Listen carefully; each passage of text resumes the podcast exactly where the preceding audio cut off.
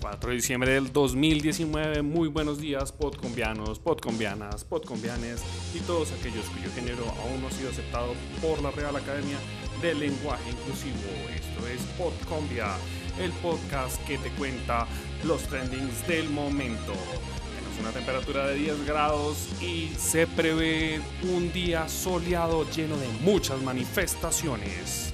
Comenzamos.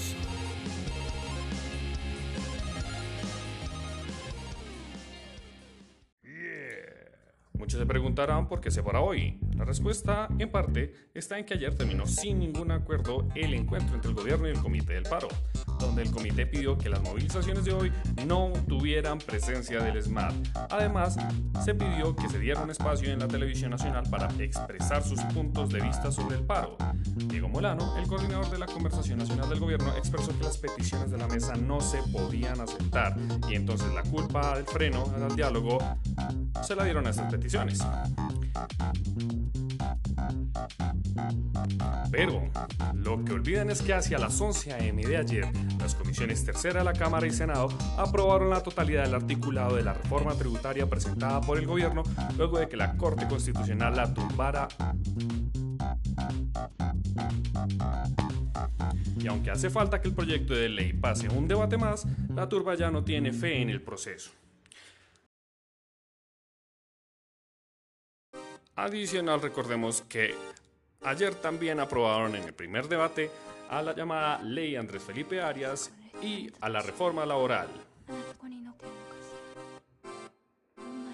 No olvidemos que también se hundieron los siguientes proyectos. El acto legislativo que reconoce a la naturaleza del sujeto de derechos, la reforma que establecía la educación como un derecho fundamental, el proyecto de ley que convertía a los campesinos en sujetos de derecho al acceso a la tierra, el proyecto de ley que establecía el Internet como un derecho fundamental el proyecto con el cual se proponía que la elección del fiscal fuera por meritocracia.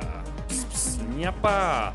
El Tribunal Administrativo de Cundinamarca dejó en firme el fallo que le ordenó al Consejo de Bogotá votar nuevamente frente al Plan de Ordenamiento Territorial.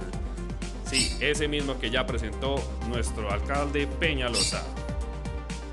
Esto es Colombia. Bueno, realmente es Colombia. Así que los invito a que me den sus comentarios y me cuenten qué va pasando a través del día con el hashtag Esto es Colombia, hashtag 4D El Paro Sigue.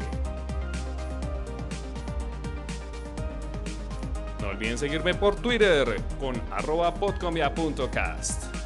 El cast que te cuenta los trendings del momento.